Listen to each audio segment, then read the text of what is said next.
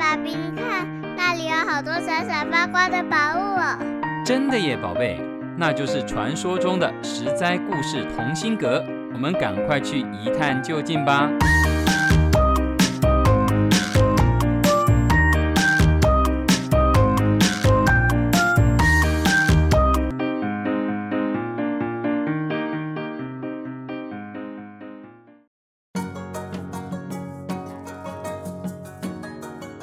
亲爱的大朋友、小朋友，你们好！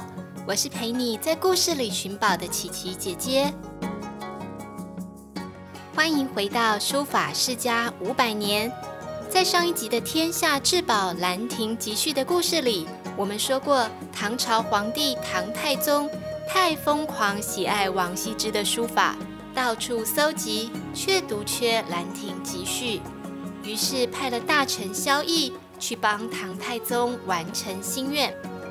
这《兰亭集序》据说是王羲之作品中的极品，是王家的传家宝，从王家七代孙智勇和尚手中传给辩才和尚。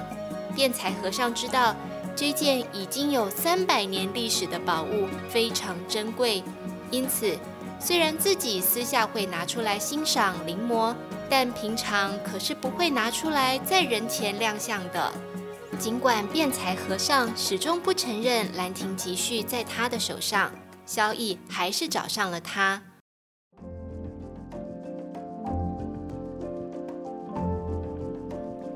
话说，这个萧翼穿上了平民百姓的衣服，搭船来到了越州，装成一副穷苦潦倒的样子，故意在黄昏的时分。才来到了永兴寺。他在寺院里刻意放慢步伐，假装在细细的欣赏壁画，踱步到了辩才和尚居住的禅房院子前面，停下脚步。一看到辩才和尚的身影，萧逸立刻双手合十，恭恭敬敬地说了声“阿弥陀佛”。辩才和尚也回应道。阿弥陀佛，这位施主未曾谋面，可是远道来此？萧逸趁机屈步向前，说道：“弟子是北方人，带着家里养的蚕茧来此贩售，趁机四下游览，有幸遇到师傅，敢问？”说着，萧逸就和辩才和尚谈起了寺里的壁画。两人相谈甚欢。辩才和尚说：“老僧的禅房就在前面，施主不介意的话，进来喝杯茶。”此话正中萧逸下怀，他随着老和尚从户外移步到室内，品茗喝茶，吟诗作赋，弹琴下棋。转眼间天色全暗，萧逸索性就在寺院投宿，两人相见恨晚。通宵畅聊。第二天，萧翼要告辞时，辩才和尚还邀请萧翼得空再来。萧翼得到邀请，第三天、第四天、第五天顺理成章，天天来报到。两人都精通书画诗文，兴趣相投，每天总有说不完的话。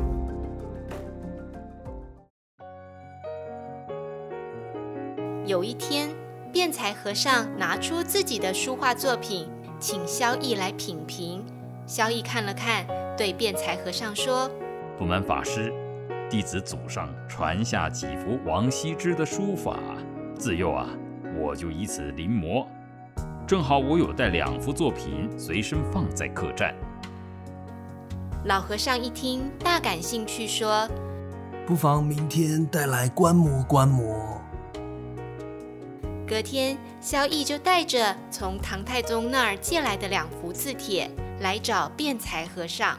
老和尚端详了一会，微微笑说：“虽然是二王的作品，也真的不错。贫僧倒有一幅真迹，全然不同于王羲之的其他作品，不是施主这两幅字能相比的。”萧翼好奇地问。是哪一幅呢？老和尚带点神秘的回答：“《兰亭集序》。”小乙笑了出来。哼，怎么可能？《兰亭集序》早就毁在战乱中喽。法师啊，您手上那件确定是真迹吗？老和尚说：“贫僧恩师在临终前曾说过，他如何在战乱流离中保存《兰亭集序》，怎么可能是假的？”小乙摸摸胡子，装作不信的笑了笑。看他这副样子，辩才和尚有点不服气，便说：“施主明日再来，当取《兰亭序》，让您一览真迹佳作。”第二天，萧翼如期抵达，辩才和尚已经从屋梁上取下了《兰亭集序》，摊开在桌上。萧翼内心澎湃不已，这可是传说中的《兰亭集序》真迹啊！但是萧翼还是硬说：“法师，您上当啦！您看这纸上的痕迹，分明就是复制品啊！”萧翼指证历历，年事已高的老和尚被他说的信心动摇。接下来几天，辩才和尚不再像以前一样，总是积极地藏起《兰亭集序》。反而让这幅《兰亭集序》和萧翼带来的两幅二王书法一起摊在桌面，每天临写数遍。这期间，萧翼多次来访，一直在等待机会。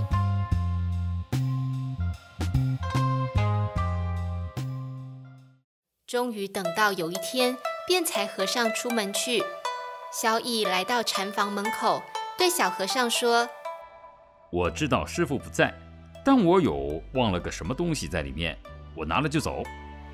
因为寺院里的人已经很习惯萧逸在此地出出入入，完全不疑有他的，就放萧逸进入了辩才和尚的禅房。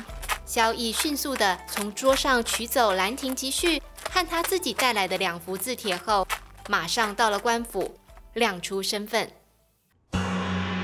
我乃奉当今圣上之命。前来此地的监察御史萧翼，请速速离请辩才和尚到此相见。辩才和尚还没有回到寺院，就被带到官府。他一进官府，就看到换上一身正式官服的萧翼，感到一头雾水。萧逸拿起手上的《兰亭集序》，对辩才和尚说。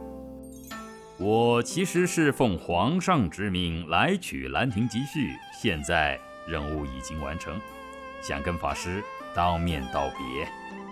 辩才和尚恍然大悟，原来他遇到天下第一大骗局，而且还是奉皇帝之命而来。他因为过度相信萧翼，而失去了恩师交给他的遗物，一时无法接受，竟然晕过去了。辩才和尚临老遇上诈骗，求告无门，想到自己辜负了师父的嘱托，就此一病不起，不到一年就往生了。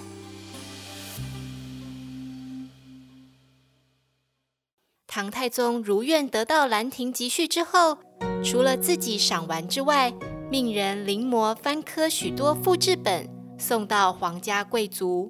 我们今天在博物馆。看到的《兰亭集序》书法都是复制本，那大家不禁想问：真迹去哪里了呢？自从唐太宗之后，就再也没有人见过《兰亭集序》的真迹。据说唐太宗太爱太爱《兰亭集序》了，就算死了也要把它带走。因此，世人怀疑真姬就跟着唐太宗一起埋葬于深深的地底下了。